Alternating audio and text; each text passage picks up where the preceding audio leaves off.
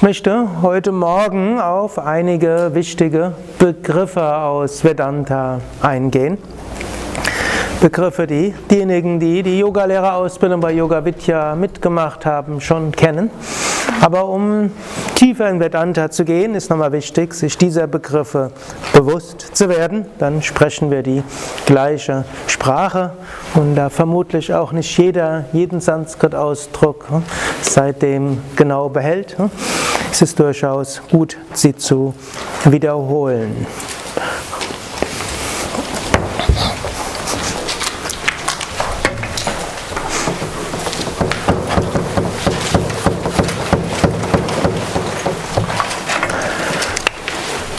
Wichtigster Ausdruck im Vedanta. Was ist der wichtigste, der wichtigste Sanskrit-Begriff im Vedanta? Ähm, Bitte? Jana. Nee. Brahman. Brahman ist der wichtigste Ausdruck.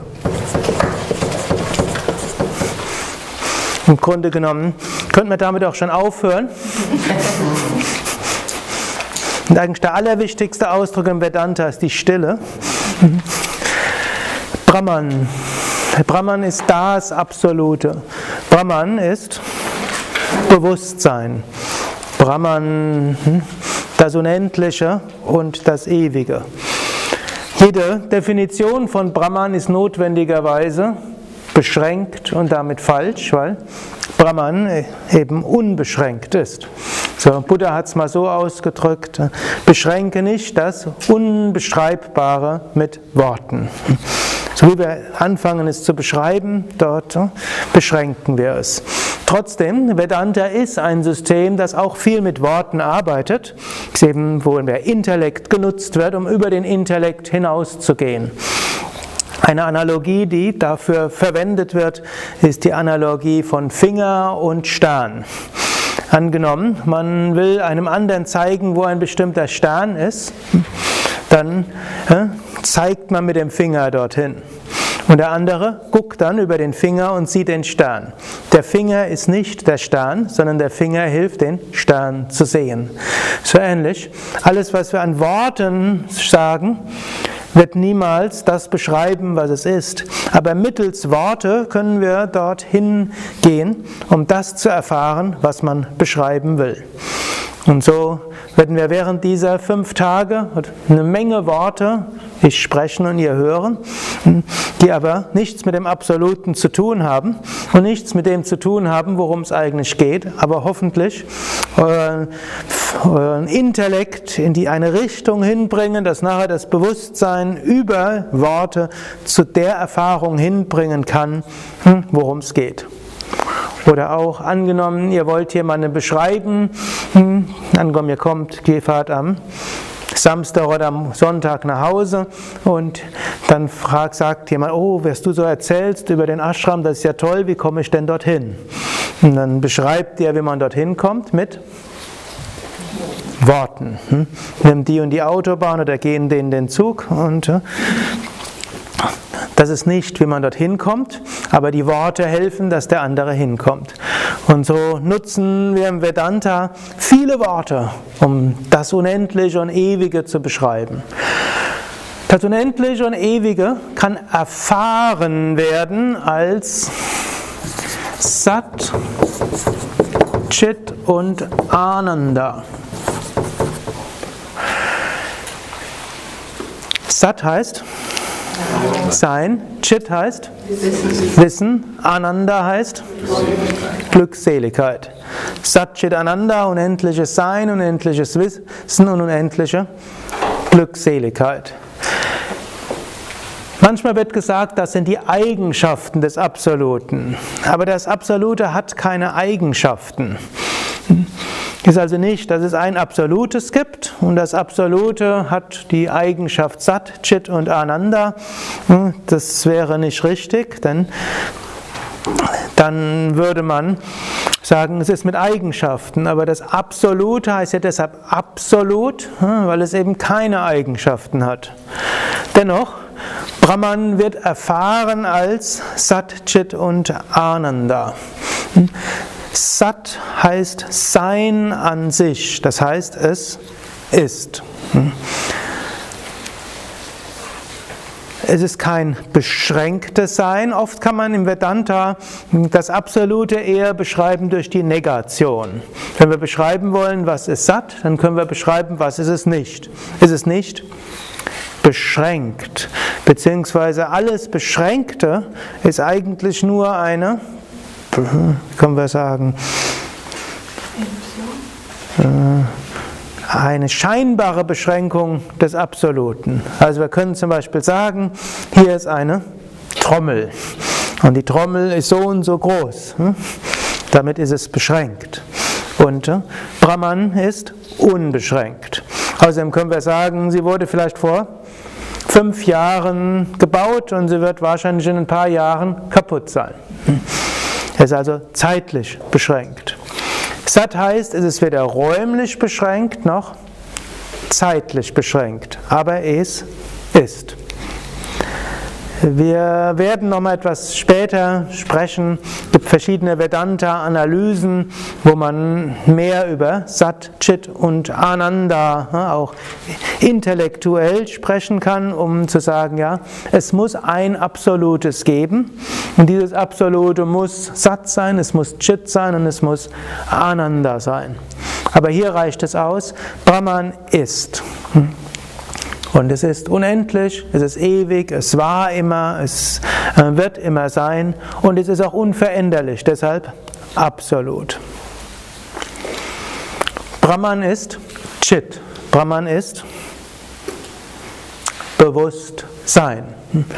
Bewusstsein hm, heißt, es ist nicht einfach nur irgendwie da und hm, was nur das Nutzen, wenn etwas einfach nur da ist und keiner weiß es, sondern Brahman ist und Brahman ist Bewusstsein. Brahman ist damit, in, auch im Deutschen ist der Ausdruck Bewusstsein, da steckt auch Wissen drin. Und das ist, so, das ist so beides drin. Chit heißt sowohl Bewusstsein und Bewusstsein ist eigentlich im Deutschen ein schöner Ausdruck. Bewusstsein, da ist Sein drin, satt, und da ist Wissen drin, Chit. Und Bewusstsein ist hm, eben die Bewusstheit und das Sein, was damit in Verbundenheit ist. Es gibt übrigens auch im Deutschen kein Plural, es gibt keine Bewusstseine. Hm? Es gibt ein Bewusstsein. Also selbst die, in der deutschen Philosophie gibt es nicht zwei Bewusstseine, hm? sondern es gibt ein unendliches Bewusstsein. Auch wieder absolutes Bewusstsein. Man kann sagen, jeder Einzelne, der hier hockt, hat ein begrenztes Bewusstsein. Hm? Man denkt, man sieht, man ist sich bewusst dessen, was man durch die Augen sieht, durch die Ohren hört, durch die Nase riecht, durch den Mund schmeckt, durch die Haut fühlt, was man dann reflektiert in seinem Körper-Geist-Mechanismus, der dann auch alle möglichen eigenen Ideen produzieren kann und die Emotionen und die Energien und so weiter. Das ist ein beschränktes Bewusstsein. Daraus entsteht dann ein sogenanntes individuelles Bewusstsein. Ich bin der und der, ich heiße sowieso und so weiter. Aber das ist ein begrenztes Bewusstsein und eigentlich ist das Ganze, wie im Vedanta gesagt wird, Maya, die Illusion. Aber da komme ich gleich nochmal drauf. Aber es ist im Grunde genommen ein einziges unendliches Bewusstsein, welches sich manifestiert als scheinbare Teilbewusstseine. Ich nochmal, ich habe jetzt auf der linken Tafel etwas geschrieben, ich werde auf der rechten Tafelseite nochmal die individuellen Dinge etwas weiter beschreiben. Aber es gibt die Aussage im Vedanta ist, es gibt ein unendliches Bewusstsein und dieses unendliche Bewusstsein hm, ist ewig unveränderlich. Und jedes scheinbare Teilbewusstsein ist eigentlich nur das unendliche Bewusstsein letzte ist dann Ananda. Ananda heißt Freude. Ananda in einem anderen Sinn heißt auch Liebe. Das, was auch heißt, das unendliche Bewusstsein ist nicht einfach nur irgendwo, man könnte sagen, ein kaltes, wie auch immer, hm, sondern es ist Freude, es ist Liebe. Und zwar auch wieder absolute Freude. Es gibt begrenzte Freude. Zum Beispiel wenn ihr heute Morgen um 11 Uhr zum Frühstück geht und gerade wenn ihr gewohnt seid, etwas früher zu essen, dann habt ihr gewissen Hunger und wenn ihr dann etwas esst, dann seid ihr erstmal froh. Hm? Wie lange dauert die Freude? Bis der Magen voll ist. Angenommen, man wird dann immer weiter essen, denn etwas Essen gibt Freude, etwas mehr Essen gibt mehr Freude, also müsste man immer weiter essen, bis man, wenn man genügend gegessen hat, dann ist man aneinander unendliche Freude. Funktioniert typischerweise nicht. Ne? Begrenzte Freude. Oder jemand macht einem ein Kompliment. Sagt, hm? Yogalehrer zum Schluss sagt, hm? wie du den Skorpion gemacht hast, das ist schon ganz toll. Dann fühlt man sich froh. Wie lange? Je nachdem, ein paar Sekunden, ein paar Minuten, manchmal sind, manche sind dann beschwingt für ein paar Stunden. Hm. Aber angenommen, der Yogalehrer würde dann nach jeder Yogastunde irgendwo erzählen, was man toll macht, irgendwann wird es nerven. Vielleicht erst langweilig und irgendwann nerven. Was hat der eigentlich? Sagen wir nicht im Yoga, es kommt nicht darauf an, wie gut man etwas macht. Sollte man nicht im Yoga über Lob und Tadel hinauswachsen, geht es nicht darum, dass man einfach macht, so gut man kann, anstatt nach Anerkennung zu heichen und so weiter. Begrenzte Freuden. Ananda heißt aber unbegrenzte Freude, nicht bedingte Freude. Nicht Freude, die bedingt ist von irgendetwas, was man bekommt oder auch nicht bekommt. Ananda, man kann sagen, ist eine ist sehr optimistisch, sagt, unsere wahre Natur ist Sat, unendliches Sein. Unsere wahre Natur ist Chit, reines Bewusstsein. Unsere wahre Natur ist Ananda, unendliche Freude. Und dieses unendliche Sat, Chit und Ananda, dieses reine Sein, das erzeugt Maya. Bei alle Worte, wie wir wie ich schon gesagt habe, sind äh, Fingerzeiger und sind immer unkorrekt, wenn es um die absolute Wahrheit geht. Kein Wort kann die absolute Wahrheit äh, richtig beschreiben. Maya. Maya ist das mysteriöseste in dem ganzen Konzept. Maya heißt Täuschung, Illusion. Maya ist aber auch das Gemachte. Hm. Maya. Hm. Ist, da steckt auch Ma drin, die göttliche Mutter, wie wir es im Bhakti-Yoga sagen würden. Maya ist ein mysteriöser Aspekt von Brahman, der dazu führt, dass Jagat entsteht. Was ist Jagat? Die Welt, wie wir sie wahrnehmen. Jagat ist die Welt, wie wir sie wahrnehmen. Wir nehmen eine Welt wahr. Hm? Nehme ich jetzt mal an. Hm? Wenn ihr hier hinguckt, dann seht ihr erstmal wunderschöne Murtis. Ihr seht hm? Pflanzen, ihr seht weitere Pflanzen, seht blauen Himmel und so weiter. Eine Welt, die da ist. Äh, Maya ist jetzt, man kann sagen, Brahman, der so tut, als ob er zur Welt wird. Jagat, diese Welt. Und dann nimmt man eine Welt wahr. Und die Welt wird dann scheinbar geschaffen, erhalten und zerstört. Und dafür gibt es dann drei Ausdrücke, nämlich oder zunächst äh, bevor wir dahin gehen, die Welt wird erfahren in drei verschiedenen Dichtigkeitsstufen, nämlich grobstofflich, feinstofflich und kausal. Das heißt Stula, Sukshma, was manchmal auch als Linga bezeichnet wird, und kausal ist Karana. Stula heißt grobstofflich, Sukshma heißt feinstofflich und Karana heißt kausal. Die physische Welt, wie wir sie jetzt wahrnehmen, hm, oder auf physische Weise wahrnehmen, ist Stula. Also feste Materie, flüssige Materie, gasförmige Materie, all das ist Stula. Dann gibt es aber auch eine Sukshma, eine feinstoffliche, die auch als Linga bezeichnet wird. Linga heißt strahlend und leuchtend. So ähnlich wie man im Deutschen auch den Ausdruck verwendet, Astralwelt. Kommt auch von Astrum, strahlend, leuchtend, was auch mit Sternen zu tun hat. Und auch im Deutschen das Wort strahlend als dieser gleiche hm, indo-germanische oder indoeuropäische Sprachfamilie. Astra und hm, strahlend. Hm.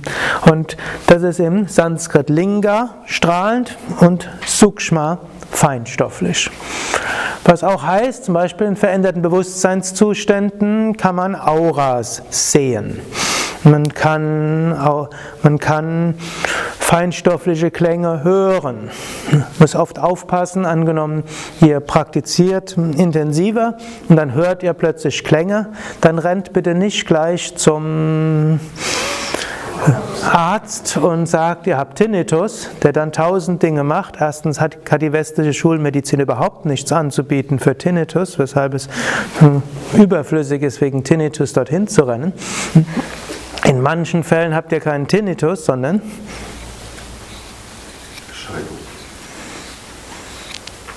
feinstoffliches Wahrnehmungsvermögen und dort entwickelt sich ein Sukshma-Wahrnehmung und ihr hört Schwingungen und ihr hört äh, feinstoffliche Energien und so weiter. Sukshma feinstoffliches Wahrnehmungsvermögen. Man kann auch feinstoffliches riechen und schmecken und fühlen.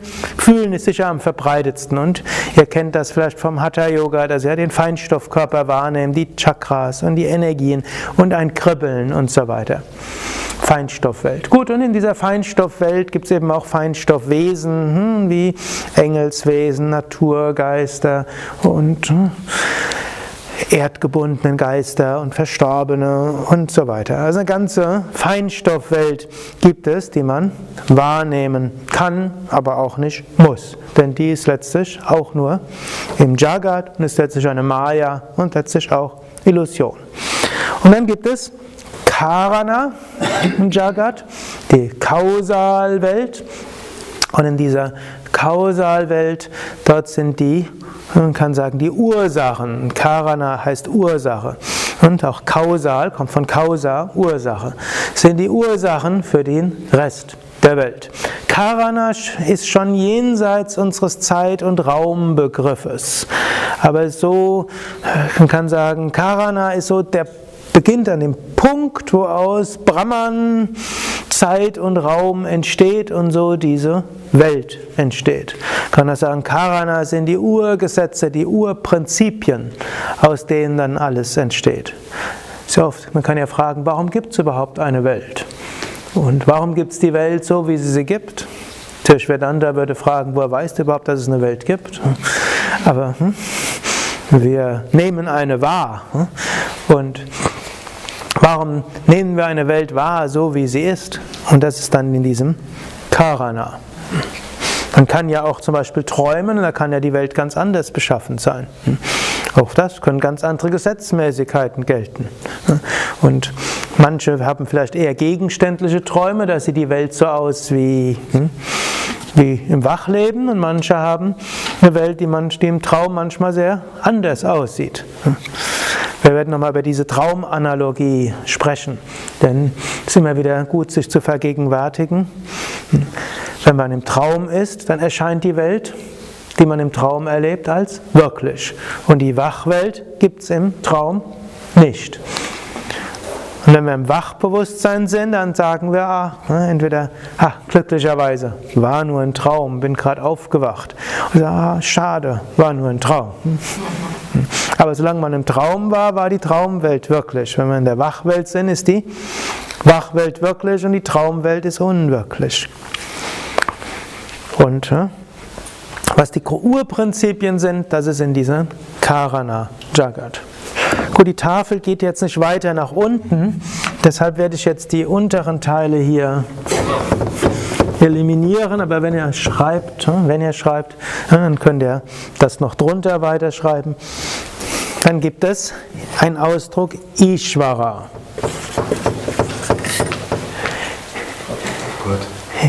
Ishvara wird oft übersetzt als Gott oder persönlicher Gott.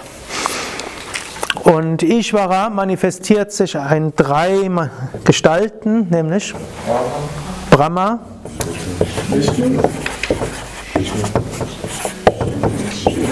Vishnu und Shiva. Brahma als Schöpfer, Vishnu als Erhalter und Shiva als Zerstörer. Hm? Übrigens vielleicht äh, zu eurer Information, wir machen im Deutschen den Unterschied zwischen Brahma und Brahman. Hm? Brahma ist der Schöpfer und Brahman ist das Absolute. Im Sanskrit wird eigentlich dieser Unterschied so nicht gemacht. Es gibt beides ist eigentlich Brahma. Brahma, Neutrum ist das Brahma, das ist dann das, was, man, was wir gerne als Brahman bezeichnen. Und der Brahma ist dann der Schöpfer. Also wenn er zum Beispiel dann die, in die Mahavakyas geht oder auch in die Ausdrücke von, oder in die drei bekannten Sätze von Shankaracharya, Brahma Satyam, hm, Brahman allein ist wirklich, hm, dann sagt man Brahma und nicht Brahman. Aber es ist das Absolute gemeint. Das kommt letztlich daher, weil es im Englischen gibt es nicht den Unterschied zwischen der, die, das, da gibt es nur the. Hm. Und um zu verhindern, dass, dass man nicht weiß, worum es geht, haben die indischen Meister selbst angefangen, das Brahman als Brahman zu bezeichnen und der Brahma als äh, Brahma. Also nicht, dass ihr verwirrt seid, wenn wir später die Mahavakyas behandeln und da heißt es ja hm, Ayam Atma Brahma. Zwar in der Yogalehrerausbildung haben wir das öfters geändert als Ayam Atma Brahman, dass ihr nicht verwirrt seid, aber die Mahavakya heißt eigentlich Ayam Atma Brahma. Hm, dieses Selbst ist Brahman. Das also als Hintergrundinformation. Brahma, der Schöpfer, Vishnu ist der Erhalter und Shiva ist der Zerstörer. Hier müsst ihr auch wiederum wissen, Shiva hat wieder viele Bedeutungen. Und das habt ihr vermutlich in der, also mindestens diejenigen, die die Yoga-Lehrerausbildung bei Yoga Vidya mitgemacht haben, so mitbekommen. Wenn im Tantra von Shiva gesprochen wird, dann ist das nicht der Zerstörer, sondern dann ist es Bewusstsein an sich. Und Shiva im Vedanta ist das, im Tantra bedeutet das gleiche wie Brahman im Vedanta. Und dann gibt es noch den Shaivismus und in, je nach Kontext bedeutet Shiva dort etwas Unterschiedliches. Oder auch bei den Hatha-Yogis, dann ist Shiva plötzlich der Ur-Yogi, der selbst Hatha-Yoga praktiziert hat und dann der Menschheit den Hatha-Yoga gebracht hat. Und in Darstellungen von Shiva findet ihr eigentlich alles. Wenn ihr dort um die Ecke gucken kann, eben hier, dort findet ihr zum einen Shiva, er sitzt ruhig und beständig und aus seinem Kopf heraus kommt Ganga.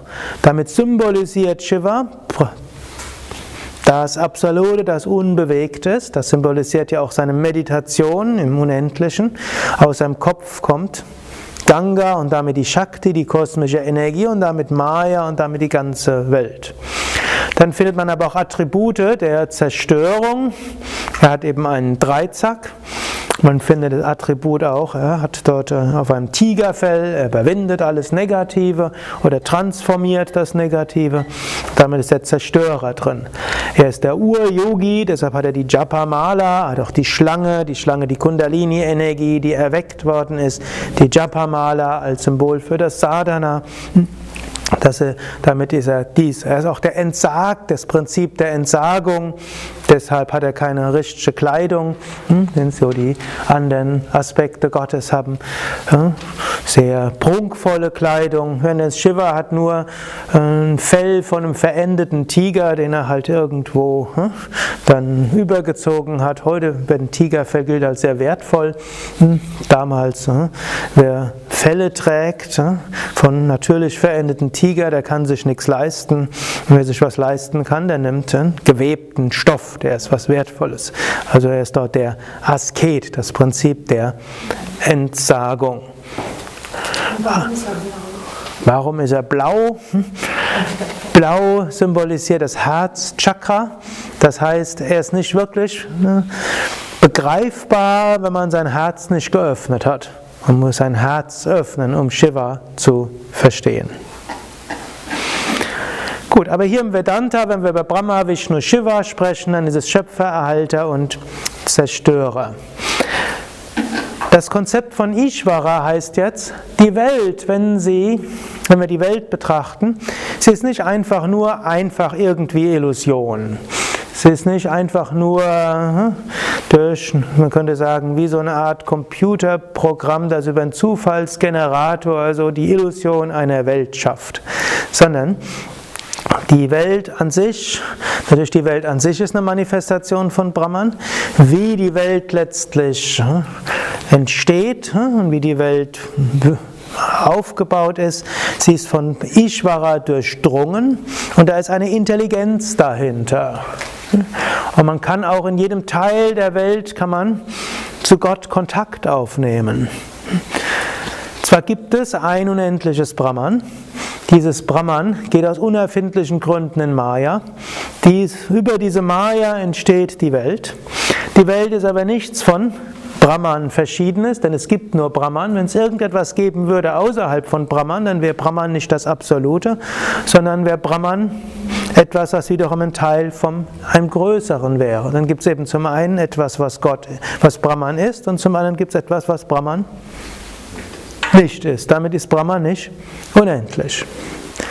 Das ist manchmal etwas, hm, wenn im Christentum, in der Theologie gibt es ja große Diskussionen und die wurden zum Teil mit großer intellektueller Vehemenz ausgeführt, zum Teil wurden diese auch mit Waffengewalt ausgeführt. So in der Vorstellung, wer einen Krieg gewinnt, der hat Recht. Und uh, unter anderem dann die Frage, ist Gott in der Welt oder außerhalb der Welt? Ist Gott in der Welt erkennbar oder nur außerhalb der erkennbar? Wo ist, der, ist Gott im Menschen oder nur außerhalb des Menschen? Und wenn man von der Allgegenwart Gottes spricht, und es heißt ja, Gott ist allgegenwärtig, allmächtig, allwissend, wenn er allgegenwärtig ist, dann muss er logischerweise überall, überall sein. Da muss er in mir sein, da muss er in jeder Blume sein, da muss er aber auch in jedem Abfalleimer sein, dann muss er wirklich allgegenwärtig sein.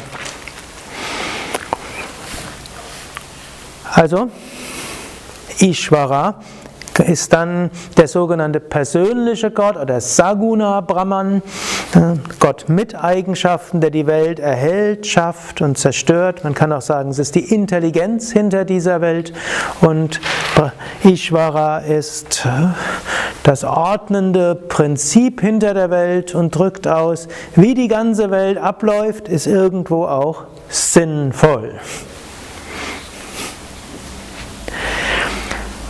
Ishvara gibt es jetzt noch einen anderen Ausdruck, der heißt, und da muss ich wieder etwas wegwischen hier.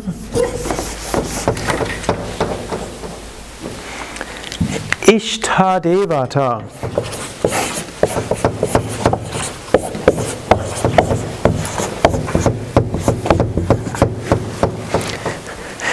Ishtar heißt geliebt Devata kommt von Deva, das heißt strahlend und leuchtend. Deva Ishta Devata heißt das geliebte, strahlende und leuchtende. Meistens sagt man, das ist der, Manchmal wird gesagt, Ishvara ist der persönliche Gott und Ishtadevata ist der persönliche Gott. Aber es ist hilfreich zu verstehen, dass was Unterschiedliches gemeint.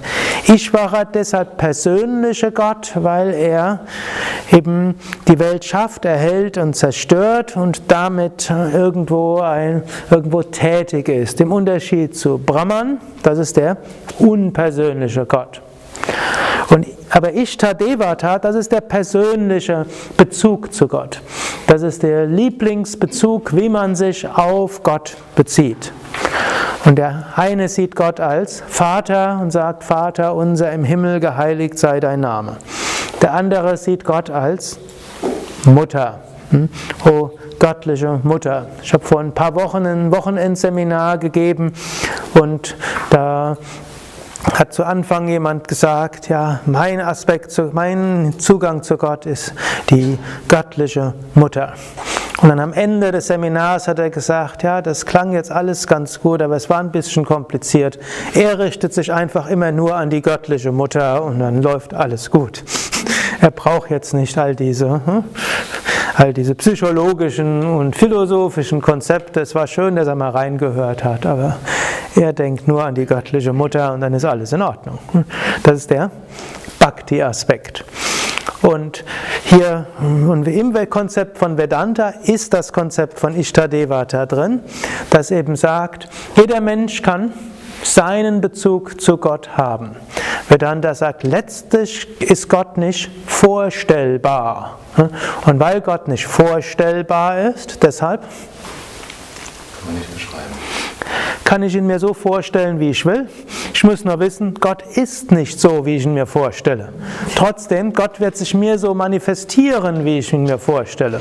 So sagt Krishna ja in der Bhagavad Gita, in was auch immer für Gestalt sich jemand mich vorstellt, in der Gestalt werde ich ihm erscheinen. Es gibt ja dann sogar die Aussagen von einem jungen Aspiranten, der irgendwo wollte meditieren und es ist ihm schwer gefallen zu meditieren. Dann hat er seinen Meister gefragt und sagt, wie kann ich mir Gott vor, wie kann ich meditieren? Er sagt, meditiere über das Ewige, das Unendliche, das Absolute. Und nach einer Woche kam der Aspirant so, was soll ewig, absolut, unendlich? Das sagt mir gar nichts. Dann hat der Meister gesagt, gut, dann stell dir vor, Gott ist dein Vater. Nach einer Woche kam der junge Aspirant zurück. Mein Vater hat mich immer so viel geschlagen, wenn ich jetzt an meinen ich jetzt denke, das äh, schafft nur, heute wird man sagen, Wiederbelebung des posttraumatischen Belastungssyndroms. Dann sagt der Meister, ja, dann denke, Gott ist deine Mutter. Sagt er, ja, meine Mutter ist früh gestorben, dann werde ich nur traurig. Ja, dann Schließlich war der Meister verzweifelt und dann sagt man, ja, stell dir Gott vor wie Ganesha. Und dann sagt der Schüler, was soll ich mit Ganesha? Sagt mir gar nichts. Ja, was findest du denn gut? Und dann sagt er, ja, ich bin ja verantwortlich für eine Herde von Rindern und da gibt es einen besonderen Stier und der ist ganz großartig. Wenn ich den anschaue, geht mein Herz auf und ich äh, sage, stell dir vor, Gott ist ein Stier. Und so meditierte der junge Aspirant über den Stier. Gott erschien ihm als Stier. Und nachdem der junge Aspirant die Vision hatte von Gott als Stier, hm, was dann später zu dieser Mythologie von Nandi geführt hat, hm, Shiva hat ja auch einen Stier hm, als Reittier und dann sagte der Meister, und jetzt gehe über die Eigenschaften dieses Stieres hinaus und erkenne, dass, ah, es hat er gesagt, jetzt erkenne, du bist dieser Stier. Dann hat der Schüler erstmal hm, gedacht, er hat lange Hörner und konnte dann aus seiner Meditationshütte nicht mehr rausgehen. Und dann hm, hat der Meister, jetzt geh auch über diese Attribute hinaus und erfahre dich als das Unendliche und Ewige. So erscheint einem Gott in der Gestalt, in der einem hm, in der man ihn sich vorstellt.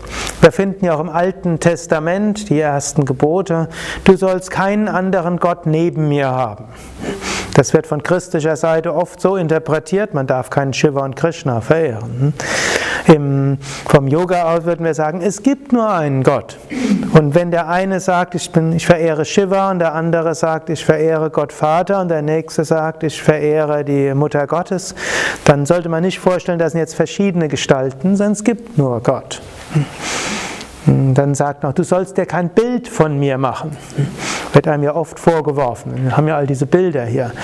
Im Yoga würde man das interpretieren. Man soll sich kein Bild machen, sagen, so ist Gott, sondern wir können sagen, ja, so stelle ich mir Gott vor. Und über die Vorstellung von Gott, dort komme ich zu irgendwann zum formlosen und bildlosen Gott.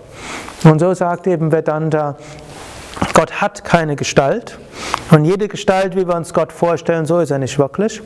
Trotzdem können wir uns Gott vorstellen und wir können über die Vorstellung von Gott zum eigentlichen Göttlichen kommen. Eine Analogie, die auch gebraucht wird. Hm, manche von euch hm, haben vielleicht ein Foto mit, hm, vielleicht in früheren Zeiten noch als so ein Foto von eurem Partner, Partnerin ausgedruckt. Viele werden es vielleicht auf ihrem Handy haben, wo ihr euch anschauen könnt. Jetzt ist euer Partner diese, dieses Handy oder euer Kind. Ist das das Handy oder ist es das im Portemonnaie sich befindliche, schon etwas zerfallene Foto?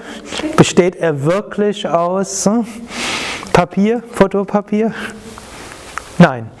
Aber über dieses Bild hm, kann die Liebe zum Partner und zum Kind irgendwo hm, sich ausdrücken. So ähnlich Gott ist nicht diese Gestalt, in der wir uns ihn, sie, es vorstellen, aber über die Gestalt kann Bhakti entstehen, Liebe. Über Bhakti kann unser Herz sich öffnen und über Bhakti erfahren wir dann letztlich Gott. Und dann kommt man irgendwann jenseits der Formen und erfährt das Formlose. Gut, das ist jetzt die linke Seite der Gleichung. Dann gibt es die rechte Seite der Gleichung. Oder der Vedanta-Begriff ist ja eigentlich wirklich eine Gleichung. Da gibt es Atman. Atman ist das Selbst. Was ist der Unterschied zwischen Atman und Brahman? Es gibt keinen. Ayam Atma Brahman oder Aham Brahmasmi. Selbst und Brahman ist das gleiche. Es sind halt nur Atman heißt selbst, Brahman heißt das Absolute. Als Individuum gibt es zwei Möglichkeiten zu Brahman zu kommen. Das eine wäre Bewusstsein ausdehnen zum Unendlichen. Das wäre die sogenannte Iti-Iti-Technik. Dies und dies und dies. Hm? Brahman ist unendlich. Oder es gibt die nach innen Geh-Technik, die Neti-Neti-Technik. Verneinen von allem, was man nicht ist. Hm? Bin nicht der Körper, nicht die Psyche, nicht die Emotion, nicht die Gefühle, nicht die Persönlichkeit, nichts, was vorstellbar ist. Und das dann übrig bleibt, wenn ich alles negiert habe, das ist das wahre Selbst Atman. Und dieses Atman ist eins mit Brahman. Also das Selbst. Jetzt müsst ihr nur eines wissen. Auch im Vedanta heißt Atman schlicht und ergreifend Selbst. Und auch im Sanskrit kann das Selbst unterschiedliches bedeuten. Manche werden vielleicht schon sich etwas beschäftigt haben mit Buddhismus und die Unterschiede, die angeblichen Unterschiede zwischen Buddhismus und Yoga.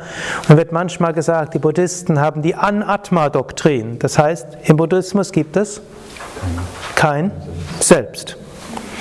Das heißt aber nicht, dass die Buddhisten sagen, es gibt kein Bewusstsein.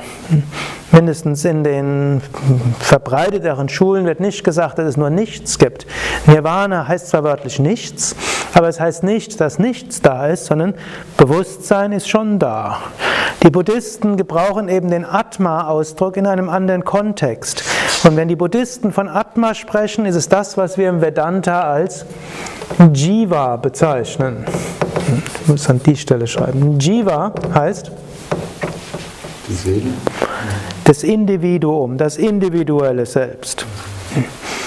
Also der Unterschied zwischen, also der behauptete Unterschied, dass der Unterschied zwischen Buddhismus und Yoga sei, dass die, dass die Yogis von einem Atman sprechen, die Buddhisten nicht, ist nur ein unterschiedliche Begriffsverwendung.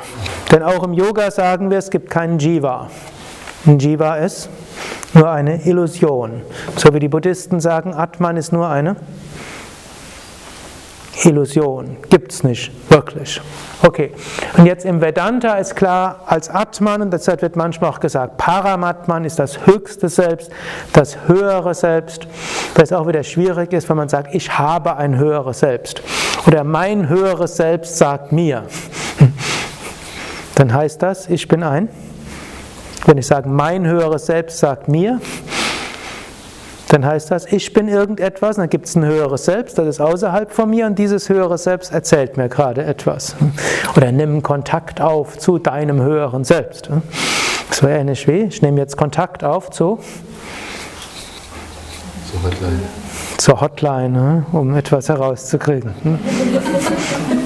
Es wird immer schwierig, in Worte zu fassen. Also ich bin Atman, das Unendliche und das Absolute. Und dieses unendliche Absolute kann ich natürlich erfahren als Sat, Chit und Ananda. Und dann gibt es Avidya. Und Avidya heißt Unwissenheit. Wir vergessen, dass wir das Ewige, das Unendliche, das Absolute sind. Und dann identifizieren wir uns mit einem Teil des Unendlichen, des Ewigen und des Absoluten. Dann äh, gibt es eben einen Teil und dieser Teil ist dann Upadi. Da gibt es zum Beispiel einen Körper. Und dieser Körper ist ein Teil von Jagat, von der, von der Welt. Und mit diesem Teil identifiziert ihr euch. Dann sagt er, ich bin ein Meter 85, 85 groß. Ich, Atman, ist 1,85 Meter groß. Stimmt das? Nein.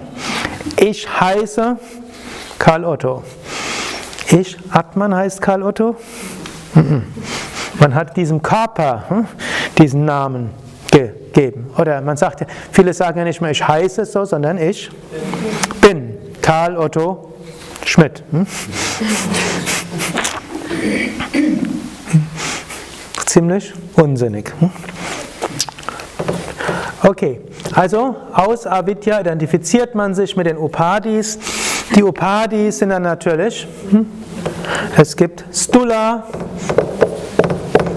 Sharira, es gibt Sukshma Sharira und es gibt Karana.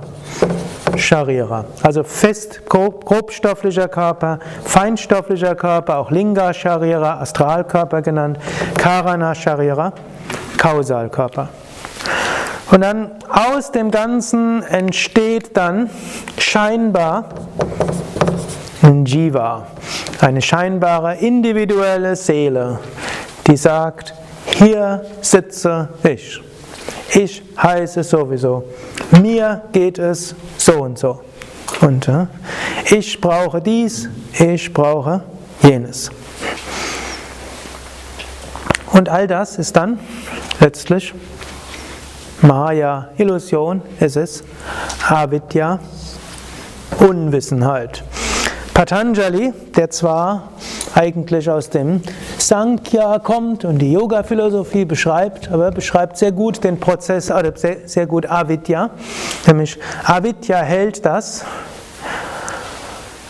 Begrenzte für das, das Vergängliche für das Unvergängliche, das Unvergängliche für das Vergängliche, hält das Freudevolle für das nicht-Freudevolle, das Nicht-Freudevolle für das Freudevolle, das Selbst für das Nicht-Selbst, das Nicht-Selbst für das Selbst. Hm? Also, zum Beispiel, man sagt, ich bin hm, Karl Otto. Hm? Macht das einen Sinn? Ich bin Karl Otto, ein Name? Oder ich bin 26 Jahre alt? Der Körper ist 26 Jahre alt, nicht? Ich bin 26 Jahre alt. Und dann sagt man aber, ich will die Ewigkeit erreichen. Damit macht man das Ewige, was man eigentlich ist, für etwas außerhalb von sich selbst. Da gibt es Ich als begrenzt und da gibt es ein Ewiges außerhalb von mir und ich als begrenztes will jetzt das Ewige erreichen.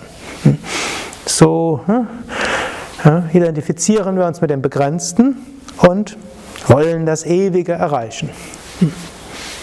Es ist gut, das Ewige erreichen zu wollen, aber es ist hilfreich zu verstehen, hm, dass wenn das Individuum versucht, das Ewige zu erreichen, dann ist darin schon ein Avidya.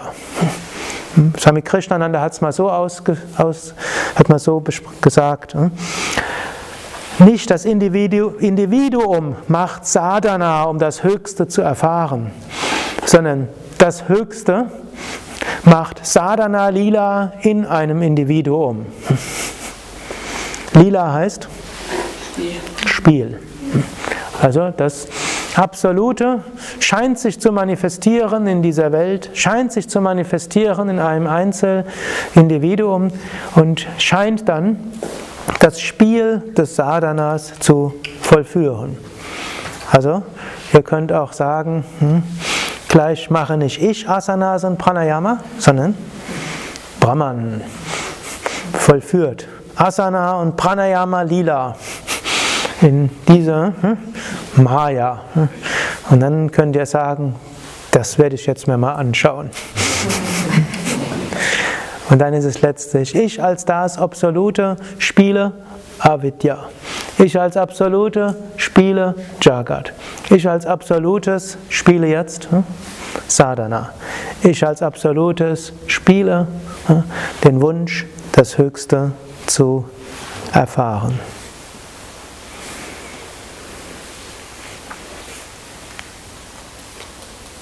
Noch ein hm, letztes. Brahman als Absolutes ist Satchit Ananda. Brahman als Absolutes scheint Maya, diese Welt Jagat, zu erzeugen. Scheint sich dann als Individuum zu manifestieren, Jiva. Scheint sich zu manifestieren als Upadi, begrenzende Attribute. Es entsteht äh, Jiva oder Jivatman, das Individuum. Dann ist aber die Identifikation dieses Avidya so groß, dass Brahman selbst vergisst, dass er eigentlich Lila spielt. Und die Konsequenz ist dann Dukkha. Und Dukkha heißt Leiden. Denn das Absolute in Gestalt des oder als verkörpertes Individuum, Jiva, weiß weiter intuitiv, ich bin ewig, ich bin unendlich, ich bin unendliches Wissen, ich bin Freude. Und weiß, da stimmt was nicht. Irgendwas stimmt hier nicht. Das ist so ähnlich, wenn ihr träumt und irgendwo was, was Leidvolles träumt, dann wisst ihr manchmal, irgendwas stimmt hier nicht. Das kann nicht wirklich sein.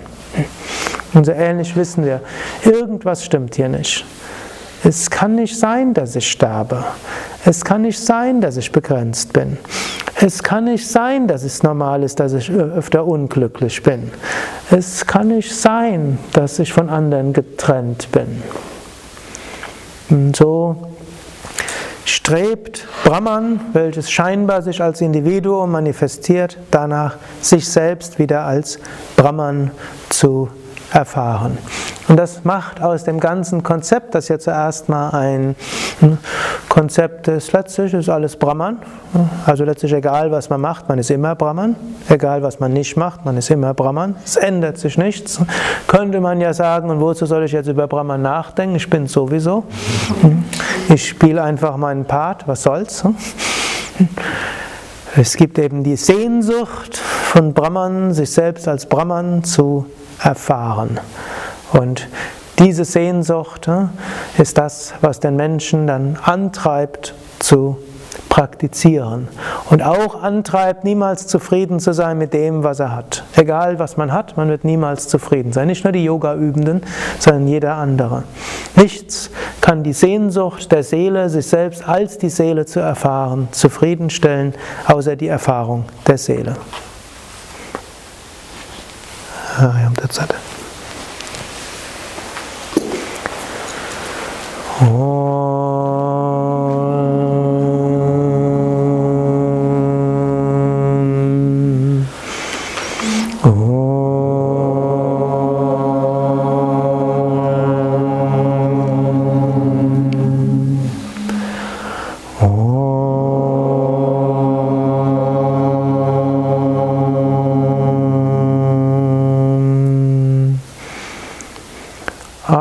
Satoma Satgamaya Tamasoma Jyotirgamaya Mrityormamritam Gamaya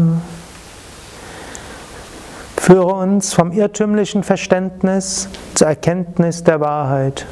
Führe uns von der Dunkelheit leidschaffender Verhaftungen zum reinen Licht freudevoller Unbedingtheit. Führe uns von der Identifikation mit dem scheinbar Vergänglichen zur Verwirklichung des Ewigen. Om Shanti, Shanti, Shanti. Om Frieden, Frieden, Frieden. ओम बोल सतगुरु शिवानंद महाराज की जय बोल श्री विष्णुवानंद महाराज की जय